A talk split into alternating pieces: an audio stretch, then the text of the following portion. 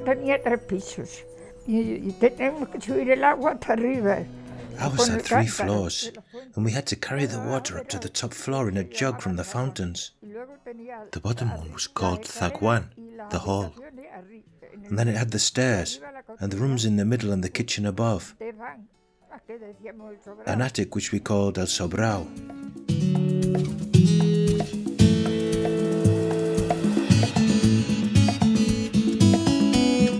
Tourism in Villanueva de la Vera. Smart tourist signs in audio format. Calle La Fuente, Casa del Barco, Calle Lanchuela, Calle Oscura.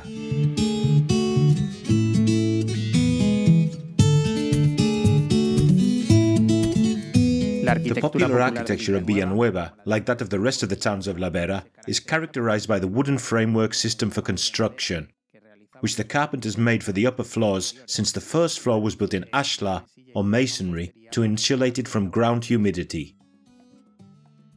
The houses are located on slopes and therefore almost systematically have a semi underground area. In terms of construction, this issue determines the ground floor of homes that are built with masonry walls. The wood starts higher up since it would become damp and deteriorate on the ground floor. The carpenters put up the complete framework for the house on the first floor. It was filled in after putting the roof on since it did not affect the structure and only covered the gaps between the wooden studs. They were filled using adobe, brick, or rammed earth, and plaster or overlapping wood planking veneer was normally used as external protection for the walls. One of the secrets of the beauty of this region is undoubtedly how well they've managed to preserve their monuments and buildings in general. Villanueva de la Vera was declared a historic artistic site in 1982, an acknowledgement that highlights its popular architecture, very well preserved. The light weight of the upper structure also allows the construction of successive cantilevers that expand the space of the floors and protect the lower floors from rain. The eaves that extend the roof skirting also provide the same sense of protection. There were many, many houses that had a stable. Many, many, many. A stable for the animals on the ground floor. Many. The chicken coop was there too. Fin del establo eh, en la parte de abajo de la casa. Was the stable at the bottom of the house so that the homes would be warmer? No, it wasn't to make them water. It was because there was no other way of doing it. Those who had the means to have a stable elsewhere did so, but not everyone could, so they had the barn, the stable, in the house.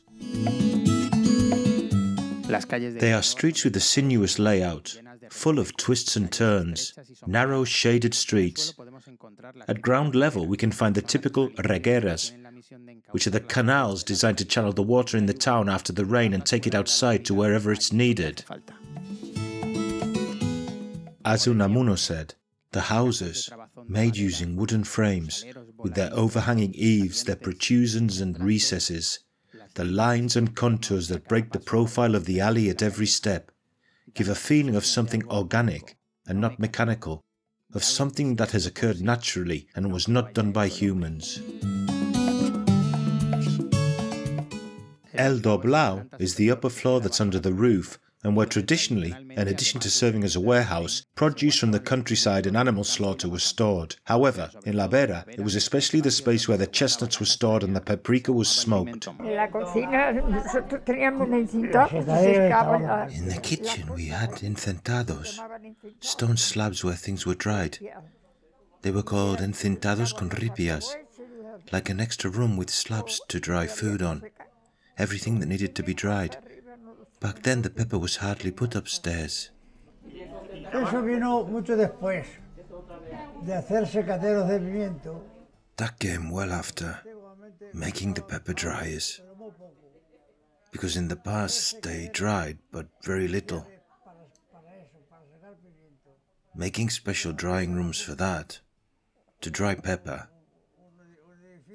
They did that on the farm in a building with four walls and a tiled roof, with stone slabs, so the heat and the smoke could pass through. And apparently, Smoke is key to making good paprika. In Villanueva, you have clear examples of La Vera architecture when walking around its streets. Here are some options where you can really appreciate them. Casa del Barco, boathouse. This building has clearly kept the construction elements from popular architecture in La Vera.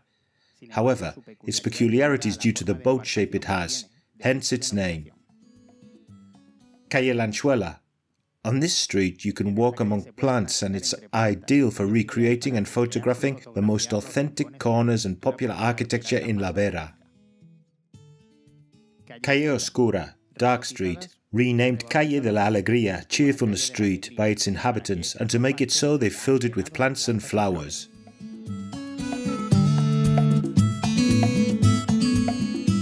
Las puertas, no, no existían las puertas. There were no doors like there are today, framed ones, those that fit so well. eran puertas de There weren't back then. Then there were swinging doors, and there was always a gap next to the walls because otherwise you couldn't open them. They were called puertas de muñeca, dummy doors.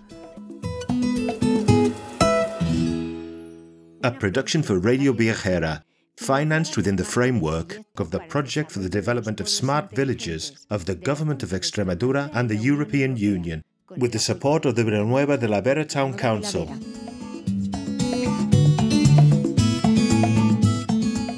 Teodora. Fernandez Alvarez, Ignacio González Sánchez, and Salvador Castellan Ramos have taken part in this episode.